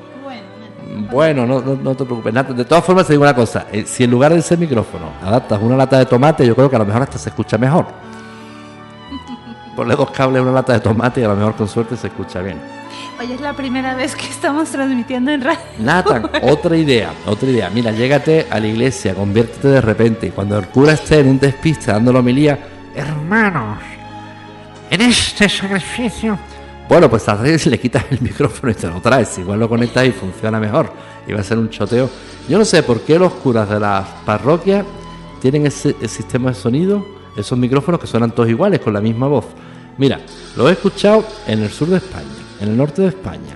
He escuchado misa en Gibraltar. He escuchado misa eh, en México y suenan todos lo mismo. Yo creo que es que el Vaticano o se los regala o los tiene aleccionados para que suenen todos ecualizados de la misma forma. Hermanos, estamos aquí. Y digo, joder, pero es que suenan todos iguales. Ay, bueno, Julio, vamos a hacer una pequeña pausa. De camino, si hay algún cura que siempre nos escucha algún cura, innoven, copien el sistema de sonido que lleva Madonna en los conciertos, lleven una mesa de mezcla en condiciones y modernícense. Un sonido 3D. Por, por ejemplo, por ejemplo. ¿Te imaginas la, la, ¿cómo se llama? Cuando fuimos a México que estaban rezando las monjitas a las 3 de la tarde. Oye, eso fue. Ay, María Purísima, Eso fue de 3D, no, no jodas. Eso Julio. era todo un barrio con un megáfono y el vecino por le pateaba el altavoz. Y la pobre. Ya, vamos a una pausa, no se vayan y volver. No, no, lo cuento, lo cuento. De la vuelta. Es que las pobres mías tenían que comprar otra vez otro altavoz, chico altavoz. Pero es que aquello, aquello que era pesadísima, que era imponer la religión a todo un barrio. Y, Ave María, no sé qué, no sé cuánto, y ahora se escuchaba, plof, plof, plof. Y ya pateó al vecino otra vez. Digo, oye, este vecino es un héroe. Este vecino es un héroe. Me acuerdo que alguien, alguien le comentó, yo digo, oiga, estas esta, estas monjitas no pueden rezar para ellas. Y me dijeron, es que está rezando por ti también. Digo, qué detallito, qué interesante, qué, qué amables. Pero el vecino, imagínense, chico megáfono en la oreja de la ventana allí. Ave María, tal, tal, tal. Se escuchaba cada otro día, plom, plom, le daba la pata. Otra vez las monjitas tenían que reunir dinero para el megáfono. Oye, pero, pero me estoy pensando, ¿qué pinta tendrán Nathan que los pobres mormones no, no quieren que entre Nathan? Por favor, por favor. Bueno, pues no, los, eh, los mormones son muy simpáticos, son misioneros, ellos van en sus eh, misiones, en sus asuntos, y con no hacerles caso ya es bastante. Pues son pesaditos, ¿eh? Bueno, pues que, eh, yo lo que pasa es siempre tengo, mira, yo por ejemplo especialmente, a mí me dan mm, eh, los testigos de Jehová, porque los testigos de Jehová realmente son víctimas de secta, de una secta.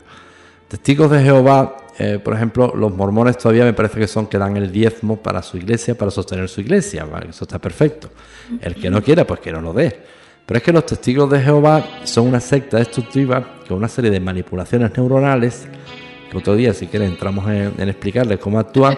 Y estos, en lugar de, de donar el diezmo para la iglesia, esto le dejan a usted el diezmo y, y le tiene que dar el 90% de lo que gana. O sea, un morro y una caradura que se la pisan, vamos.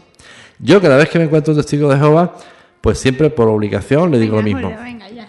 No, le digo, mire, usted está en una secta, una secta muy destructiva. Está considerada por el gobierno español en un censo de sectas destructivas. A partir de aquí ya haga lo que quiera. Pero usted cree que Dios y el autobús es más Julio, no los importante. evoques. Pero usted, ¿usted quién cree que es más rápido? Va de retro. Dios, Dios o un autobús de pasajeros. No, no, oiga, que esto es una Ahorita secta. nos van a invadir la página, Julio, venga. Pero oiga, usted, usted cree que realmente quién es quién es más poderoso, Spiderman o Dios. No, oiga, que no, que ya, adiós, buenas tardes. No, un momento. ¿Usted quién cree que ganaría, Dios o el Capitán América? No, oiga, que no, que está usted en una secta. Adiós, buenas tardes. Venga, vamos a hacer una pausa, no se vayan. Y un saludo también a Marga Bermúdez, que le gusta mucho todo lo que comentamos, nos manda muchos saludos. También te mandamos muchos saludos desde la Ciudad de México. Y eh, pues nosotros también deseamos que dure mucho eh, Brujas al Viento. Y, ¿Cómo se llama? ¿Marga? Marga Bermúdez. Marga Bermúdez. Hola, Marga. Hola, Marga. Hola, Marga. No, es que dijo muchos saludos, entonces yo no, muchos saludos. Bueno, ya, vamos a una pausa y volvemos.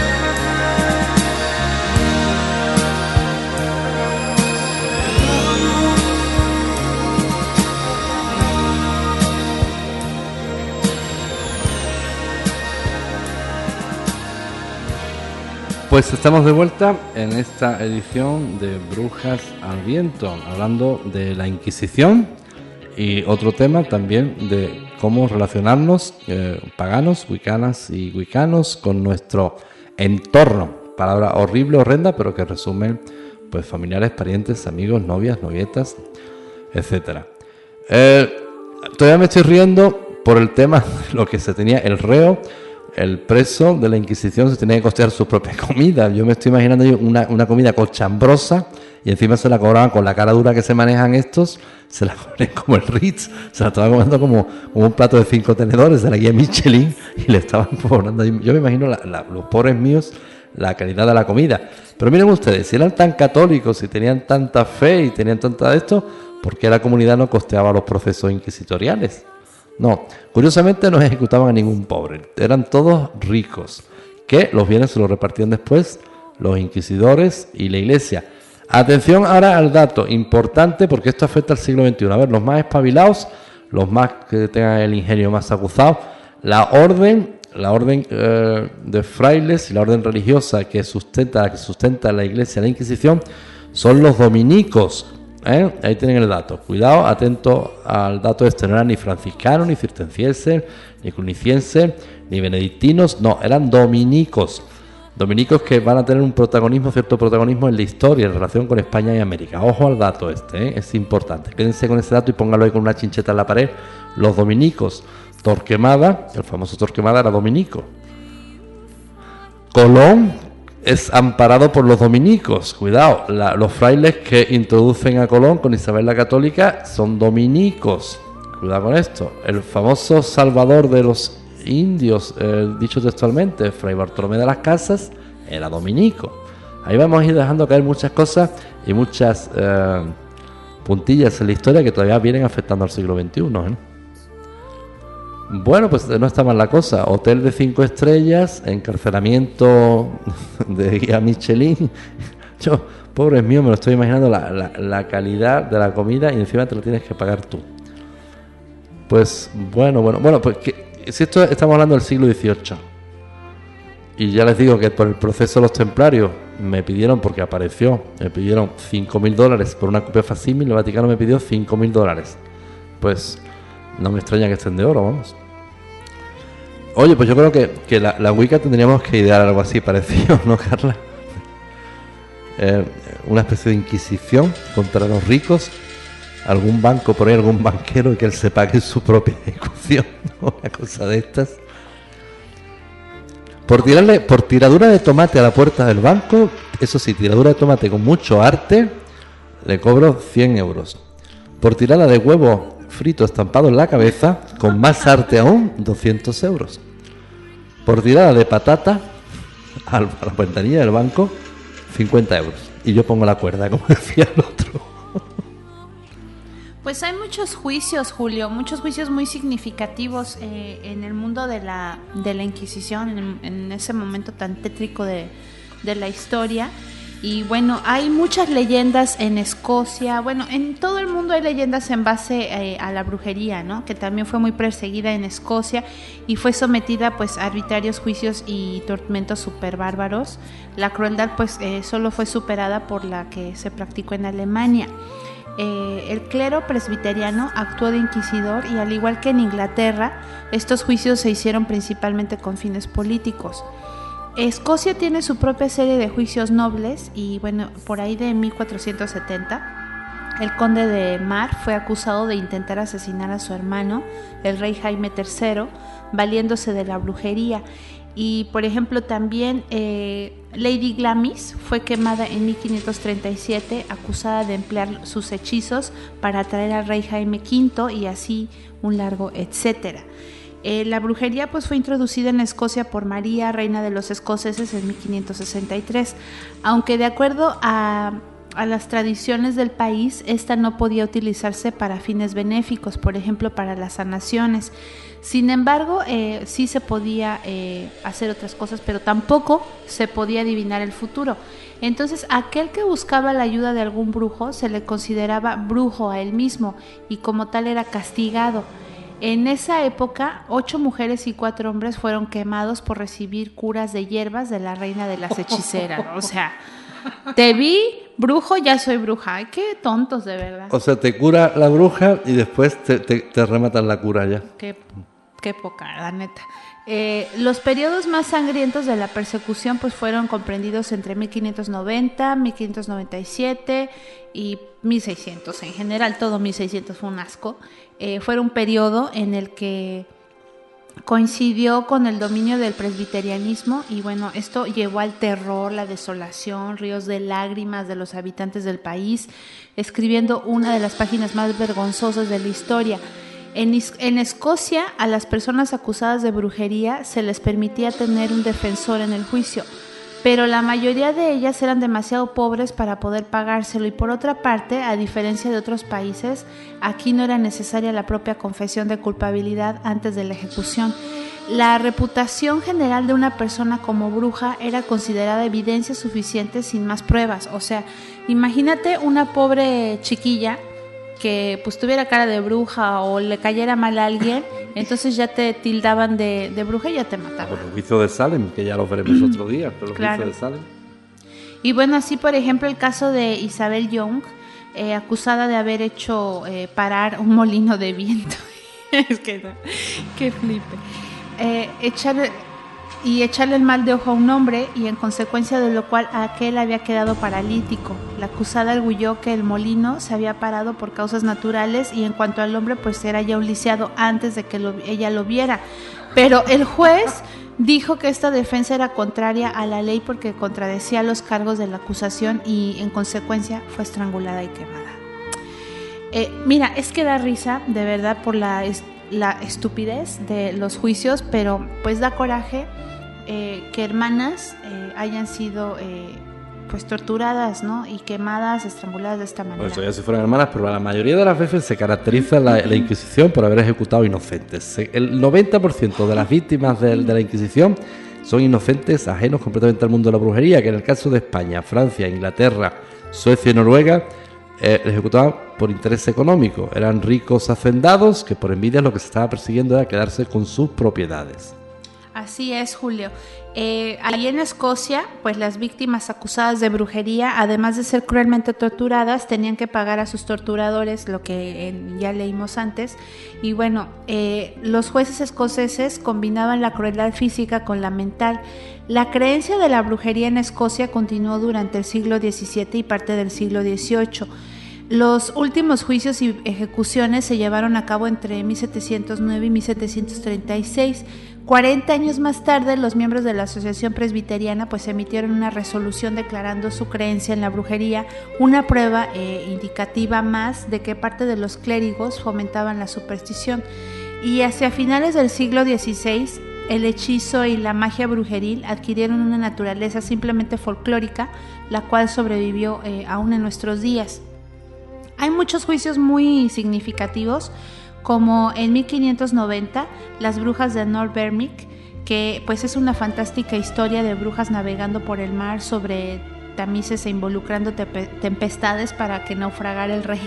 O sea, de lo más, eh, historias de lo más locas, ¿no? Por ejemplo, en 1590, John Fian, líder del círculo de Nor eh, Berwick, sometido a horribles torturas. En 1597, las brujas de Aberdeen, la persecución famosa de las brujas de esta ciudad como resultado de la manía demonológica del rey Jaime. Así es, también en el año 1607, Isabel Gerson, un típico juicio de brujería producido por el odio y la manía hacia una mujer reputada eh, pues como bruja y hechicera común. En 1618, Margaret Barclay, un horrible juicio eh, basado sobre amenazas brujeriles. El resultado de esto, la tortura y muerte de cuatro personas acusadas. En 1623, el juicio de las brujas de Perth, un juicio verbal por eh, simples actos de brujería benéfica. En 1654, el demonio de Glen Luz, juicio ocasionado por un típico caso de poltergeist en un adolescente. En 1662, Isabel Gaudy, imaginativa y libre mujer que confesó haber abrazado la rama entera de la brujería y fue condenada eh, con otras dos mujeres.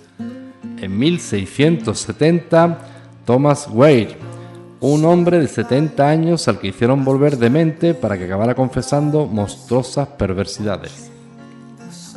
En 1697, el impostor Barragan, 24 personas acusadas y 7 brujas de Refrew quemadas, haciendo caso de los cargos de brujería formulados por la niña de 12 años Christina Shaw.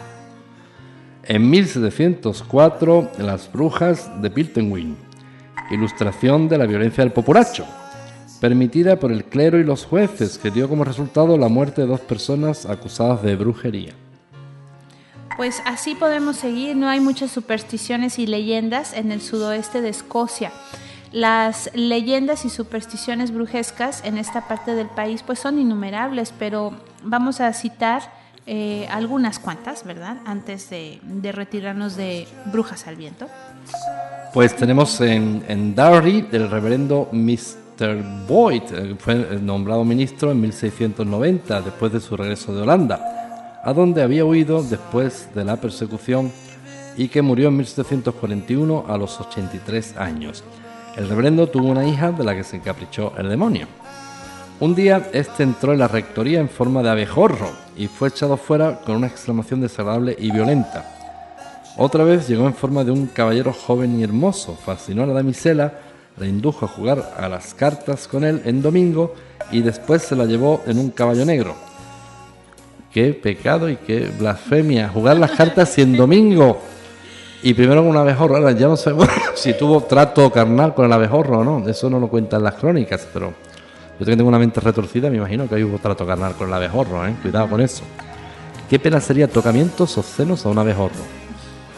Bueno, pues eh, el famoso eh, caballero, por fortuna, el reverendo vio lo que sucedía, así como un casco partido colgando del estribo y gritó a su hija que volviera por el amor de Cristo. El diablo entonces las soltó y las dejó, dejó caer al suelo sin más consecuencias, con lo que la hija del reverendo pegó un reverendazo en el suelo, del caballo al suelo, pues se pueden imaginar lo desagradable del asunto. En Dalry existe un promontorio rocoso conocido con el nombre de Carlins Cairn, asociado muy especialmente con la brujería del distrito por considerarse lugar de refugio y reunión de brujas y brujos. Y, eh, por ejemplo, en Craigen Bay existe la leyenda de que un miembro de la familia de los Shaws fue estrangulado por una bruja que había adquirido la forma de un gato negro. La referencia de las brujas del sudoeste de Escocia no sería completa sin mencionar a las de la zona cerca de San Juan, en donde tomaban la forma de liebres. La aldea de Crawick Mill fue uno de los lugares preferidos y donde al parecer habían instalado eh, sus cuarteles. Existe ahí una enorme roca conocida como The Witch's Stairs, la escalera de las brujas, donde según los relatos que se han ido sucediendo a través del tiempo, se reunían con sus hermanos del país, planeaban sus relatos eh, con el diablo y lanzaban sus maleficios contra aquellas personas que le desagradaban. Estas personas sufrían los efectos por muy distintos caminos y a veces era la mejor vaca del granjero la que se pues la que se quedaba sin leche. Nadie quedó a salvo hasta que la mantequera del ministro del Señor se negó en una ocasión a trabajar. Todo lo que se probó para romper el maleficio resultó inútil. La esposa del clérigo, sin embargo, tuvo una idea muy práctica. Envió a las brujas eh, un presente de leche y mantequilla y estas lo agradecieron y el hechizo se rompió. Así que bueno, esa es parte de la historia de la Inquisición en Escocia. Bueno, pues durante distintos programas iremos haciendo un recorrido muy somero pues por distintos países. Eh, no olviden que, por ejemplo, en Estados Unidos hasta 1950 ocurrió la caza de brujas famosa. No tanto por, la, el, por el tema de la magia y los asuntos brujeriles, sino por la demencia y la paranoia política. Pero finalmente no deja de ser una inquisición. O estás conmigo o estás contra mí. Dime tu credo, ideología política y tu confesión religiosa. Y si no me la dices, es que estás contra mí. Pues así fue la historia de la Inquisición y ya vieron ustedes que en rara ocasión ejecutaron a un pobre. En España al menos todavía no, no nos hemos encontrado ni uno solo. Todas eran personas con bienes de fortuna, con propiedades que inmediatamente confiscaba la iglesia, que inmediatamente eh, premiaban al delator. y la orden que estaba detrás eran los dominicos. Atención al dato, ojo al dato, muy importante porque a lo largo de la historia, y ya aquí en Radio Brujas iremos mencionando algunas lagunas legales, un cuento es el que cuenta en ocasiones la historia, que tiene muchas lagunas, y otras la realidad. Y ahí encajan piezas muy, eh, de forma muy acertada. Vamos, que trae nombres y apellidos de forma muy, muy clara. Bueno, pues yo creo que ya estamos llegando a la recta final del programa. Espero que les haya servido la modestia de nuestros consejos eh, de utilidad, cómo nos relacionamos, pues eh, wicanos, wicanas, paganos y paganas en el paganismo con la familia, con los amigos y con los con quienes nos rodean. Yo vuelvo a insistir en lo mismo, sean discretos, siempre sean discretos. No hagan ostentación. Wicca, el paganismo no es una moda, les puede entrar más de un dolor de cabeza. Llévenlo con discreción, no es algo para hacer ostentación. Dejen ustedes el proselitismo, la publicidad religiosa, ustedes déjenselo a otros. Normalmente Confucio dice que quien mucho se esfuerza en proclamar, poca sustancia lleva. Igualmente Lao Tse decía que mucho habla, poco entiende. Que mucho se esfuerza en publicitar, poca sustancia lleva. Y créanme, nosotros ni hacemos proselitismo, ni hacemos publicidad. Y allí cada quien que se ilumina como quiera, como si se quiere iluminar con dos piedras dándose en la nariz castañazos. Bueno, pues, oye, se nos quedó un, un epígrafe en el aire. Hemos dicho que eh, wicanos, paganos, paganas, wicanos y wicanas, eh, cómo se relacionan eh, con la familia, cómo se relacionan con los padres, cómo se relacionan con los esposos, con los novios, y cómo se relacionan wicanos y wicanas, paganos y paganas entre ellos. Pues yo creo que en otro programa, a ver si se anima alguien, las líneas siempre de Brujas al Viento están abiertas y para sus testimonios.